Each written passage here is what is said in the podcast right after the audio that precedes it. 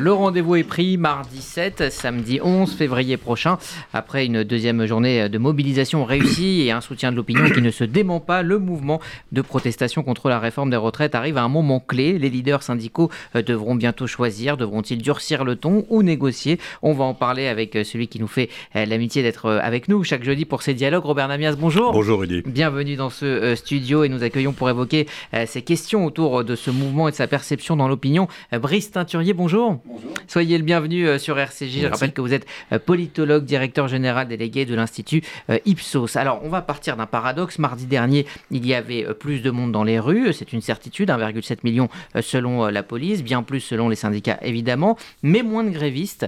Qu'est-ce que cela veut dire, Robert? À mon avis, c'est l'indicateur le plus important parce que que les manifestations soient puissantes, puissantes pardon, et mobilisatrices, on n'en doutait pas. En revanche, il y a une interrogation qui demeure d'ailleurs. C'est pour ça que ça n'est pour l'instant qu'un indicateur, euh, si j'ose dire, euh, de deuxième tour, puisque c'était la deuxième journée, euh, mais quand même de la volonté de bloquer le pays et de faire plier le gouvernement. Parce qu'on l'a dit ici à de nombreuses reprises, on l'a vu d'ailleurs dans les réformes précédentes et à l'occasion des réformes précédentes, 2003, 2010 notamment, les manifestations, traditionnellement, sont extrêmement euh, puissantes. Repousser notamment euh, l'âge légal euh, de la retraite est quelque chose qui a toujours extraordinairement mobilisé et qui est par définition impopulaire. Mais ce qui compte, c'est la façon dont on tente de faire plier le gouvernement.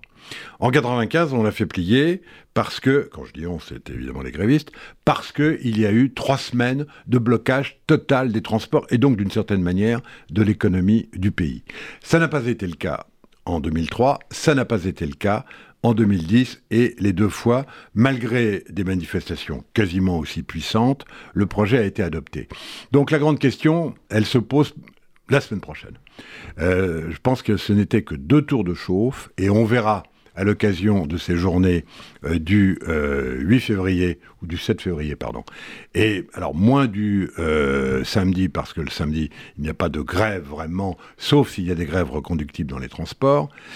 on verra à cette occasion quelle est la mobilisation et la volonté de bloquer le pays avec toujours un effet qui est un effet contradictoire, c'est-à-dire une population qui en, veut d'abord au gouvernement, et qui donc soutient effectivement ces blocages, mais qui très vite se retourne contre ceux qui les bloquent et qui, leur empêchent de qui les empêchent de vivre normalement. Brice Teinturier, est-ce que cette euh, mobilisation euh, est-elle si populaire?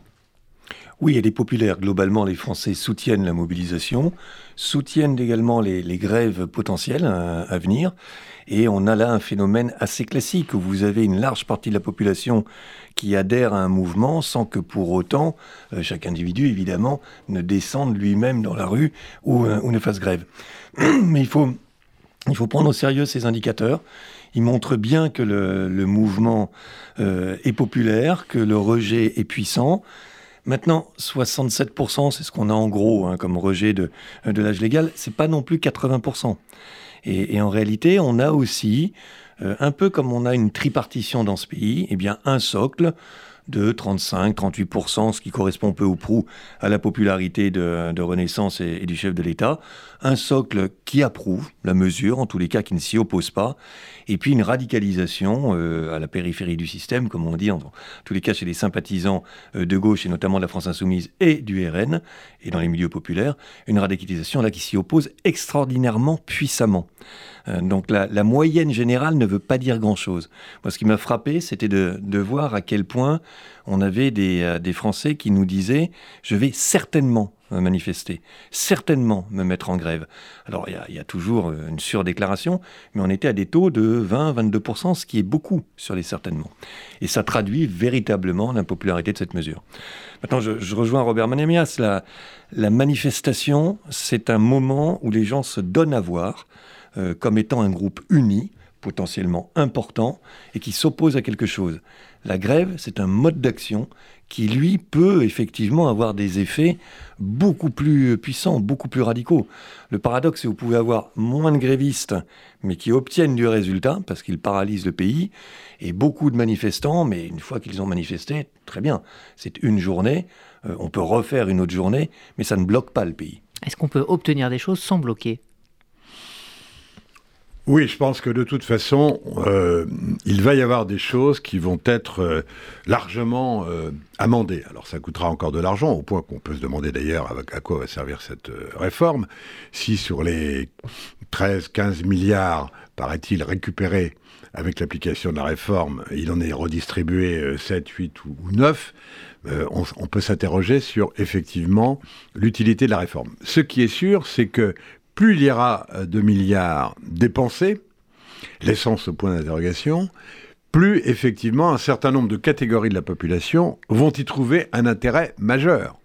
Euh, les femmes, on l'a dit, il y aura encore vraisemblablement de nombreuses corrections à l'Assemblée, et puis les carrières longues, là également, ceux qui euh, ont démarré dans la vie active extrêmement jeunes, on voit bien qu'il y a là des champs sur lesquels euh, un certain nombre d'amendements, soit des républicains, soit même euh, de la majorité, voire pour certains des oppositions, euh, vont encore modifier le contenu même de la réforme. Donc il va, il va rester ce point central, évidemment, qui provoque cette mobilisation et voire déclenche ces grèves, c'est le passage aux 64 ans. Mais à un moment donné, va se poser la question de savoir, notamment pour toutes les catégories dont je viens de parler, parce que sinon il n'y a pas de réforme du tout, du tout. Et donc, euh, y compris notamment pour les petites retraites, etc. Donc, euh, moi, je pense que la situation est en balance et que euh, on, sentira vraiment la semaine prochaine, notamment avec ces grèves, s'il y a risque de blocage ou non. S'il n'y a pas blocage, cette réforme va être, va être votée.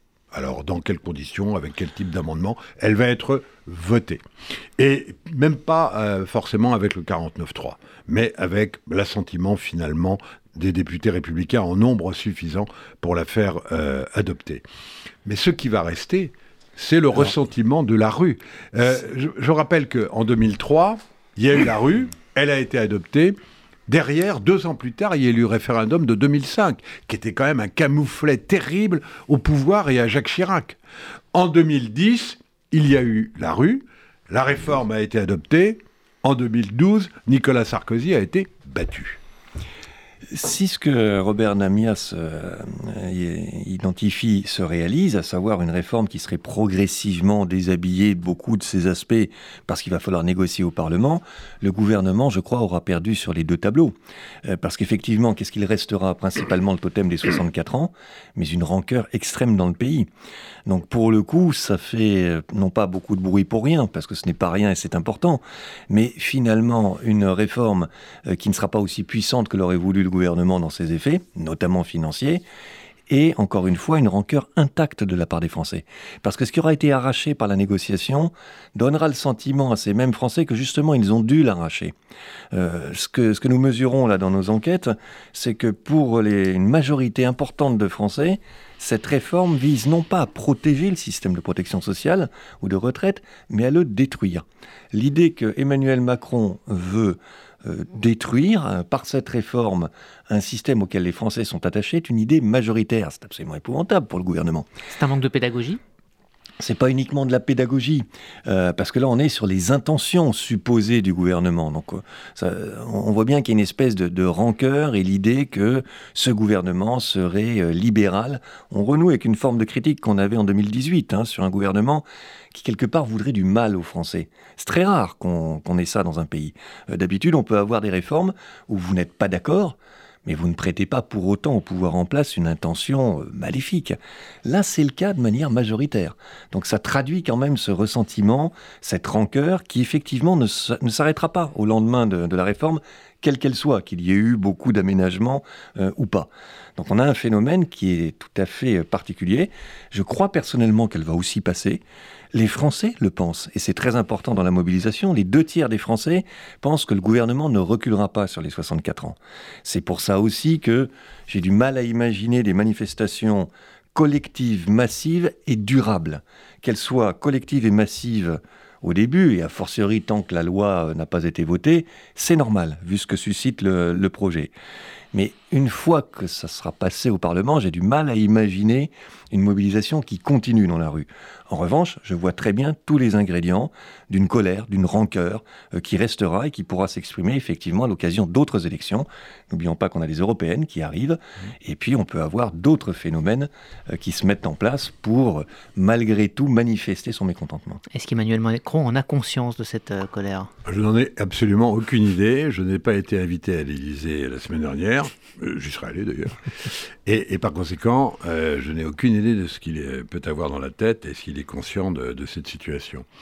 Ce qui est sûr en tous les cas, c'est qu'il euh, faut voir aussi que sur le plan politique, les oppositions ne jouent pas toutes le même jeu. Et que euh, l'opposition, euh, quand même violente, en tous les cas verbalement, ce qui est de plus en plus dans la tradition de la NUPES, en tous les cas d'un certain nombre de représentants de, de la NUPES et des insoumis, par rapport au jeu très habile que mène Marine Le Pen, euh, avec au fond les mêmes ingrédients, c'est-à-dire une partie de la population qui globalement n'accepte pas euh, les 64 ans, mais qui, au-delà de ça, est euh, la partie la plus populaire électoralement, dont on a vu qu'elle se portait de plus en plus vers le Rassemblement national, désertant les oppositions de gauche. Et on voit bien que dans ce jeu subtil qui va se jouer même au Parlement, dans les attitudes de chacun, dans les excès des uns et la réserve des autres, le Rassemblement national va continuer d'engranger c'est lui et toutes nos enquêtes là pour le coup permettent de le documenter qui effectivement euh, tire son épingle du jeu de la, manière la plus efficace. Euh, vous avez une majorité très large aussi de Français qui aujourd'hui considèrent que la France insoumise a une opposition beaucoup trop radicale et systématique. Du coup, vous avez aussi en termes d'image euh, à propos de la France insoumise des dimensions qui ont considérablement régressé par rapport au Rassemblement national.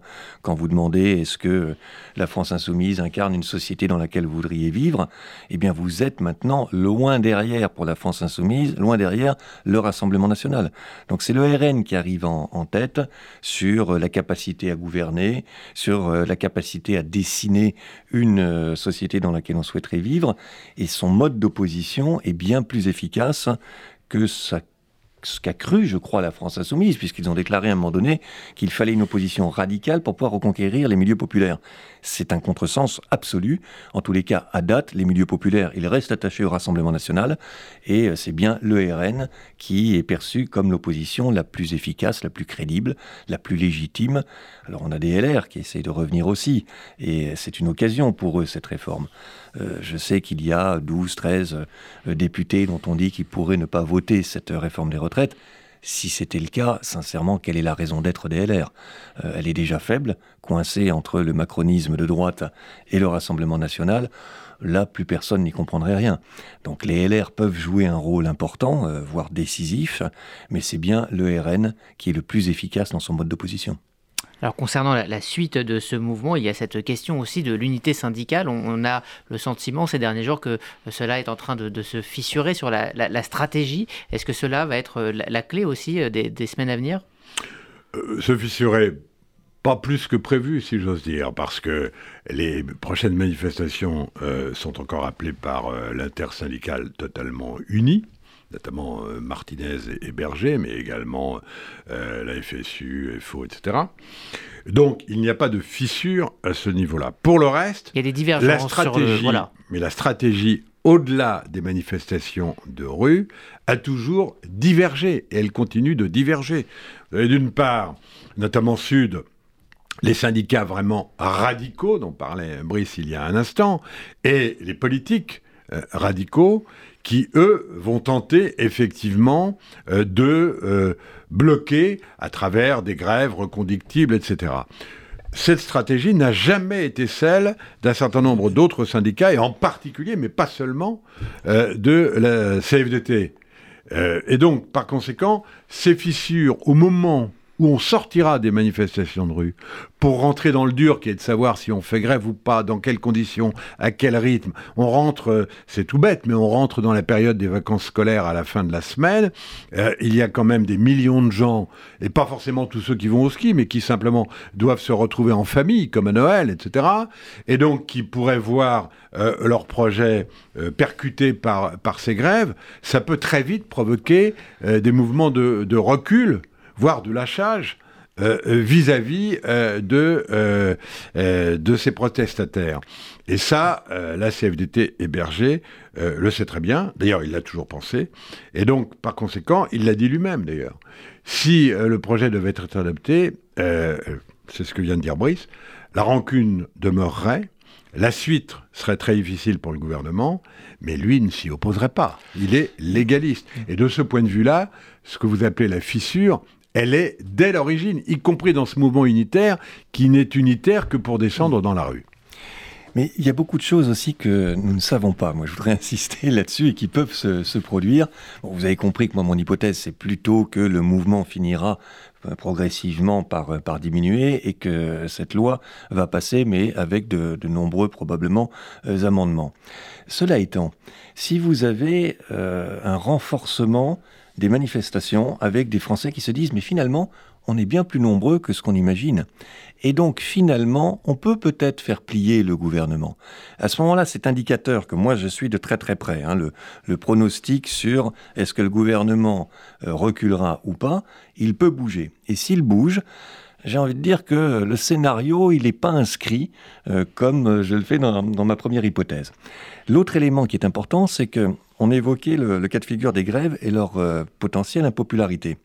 Mais on peut avoir la lecture aussi inverse, c'est-à-dire des Français qui soutiennent euh, le mouvement et qui, au bout d'un moment, quand le pays est bloqué, se disent mais que fait le gouvernement? C'est-à-dire que ça revient en boomerang euh, du côté du gouvernement. Alors certes, on est éventuellement exaspéré par ces grèves, en tous les cas une partie de la population, mais qui peut euh, modifier la donne, c'est toujours l'exécutif. Et à ce moment-là, on se tourne vers l'exécutif en disant c'est insupportable, il faut que vous lâchiez. C'est a fortiori si la réforme est impopulaire. Donc, voyez, on a des scénarios qui sont encore quand même relativement incertains. C'est pour ça que la semaine prochaine sera euh, décisive. Et puis, encore une fois, que le pronostic des Français me paraît être l'indicateur le, plus important dans cette affaire. Alors, j'ai une dernière question à, l'un et à l'autre. Euh, on l'a beaucoup entendu. Est-ce que vous pensez qu'Emmanuel Macron, en, passant de 65 à 64 a euh, donné ce qu'on appelle du biscuit euh, trop tôt et n'a finalement plus rien euh, n'a à, donner et, va, et va donner des, choses qui vont complètement vider la réforme de, sa substance. Brice? Moi, je crois que si la réforme avait été dès le début un recul de l'âge de la retraite à 65 ans, c'était une provocation. Et qu'à ce moment-là, vous auriez eu encore plus de manifestants, encore plus de rancœur, etc. Et que c'est un peu une illusion rétrospective de se dire aujourd'hui, parce que ça ne passe pas, finalement, euh, c'était une erreur de. Euh, je ne pense pas du tout que ça aurait fondamentalement changé la donne, et je suis certain et les enquêtes le montraient, qu'entre 65 et 64 ans, vous aviez des écarts de 4 à 8 points dans les niveaux d'opposition. Donc 65 ans, provocation. 64 ans, on n'en veut pas, les Français n'en veulent pas, ça, c'est clair, mais euh, je ne vois pas finalement euh, cette espèce d'idée, une stratégie, il fallait démarrer à 65, ça permet de négocier, etc. Non. Robert, en conclusion. Non, parce que cette problématique-là, de toute façon, euh, majoritairement, les Français sont opposés et resteront opposés au report de l'âge légal. Il est de, à 62 ans, qu'il soit à 63, 64 ou 65, ne change rien à l'opposition. Sauf que, comme le dit très bien Brice, qui a de meilleurs indicateurs que moi, 64, euh, c'est pas 65. Et, c'est vrai que 63 ne serait pas 64. Euh, Mais l'opposition, elle est quand même d'abord sur le report euh, de l'âge légal. Donc de ce point de vue-là, ça ne change rien, sinon que ça a donné quand même euh, le sentiment que le gouvernement pouvait écouter, entendre et bouger, contrairement à ce que disent euh, les, syndicats. Donc c'est un argument aussi euh, qui se retourne contre ceux qui dénoncent l'immobilisme du gouvernement. Donc en tout état de cause, euh, je pense que l'opposition aurait été encore, comme le dit Brice, beaucoup plus forte euh, avec un âge légal à 65 ans et que euh, ça n'est plus cette problématique-là. La problématique, c'est est-ce qu'au fond, cette réforme va améliorer considérablement ou moyennement ou faiblement le sort de chacun. Si le sort est amélioré de manière importante et significative, alors effectivement, euh, la loi sera votée, parce que mieux vaudra cette loi que rien, mais le ressentiment demeurera malgré tout.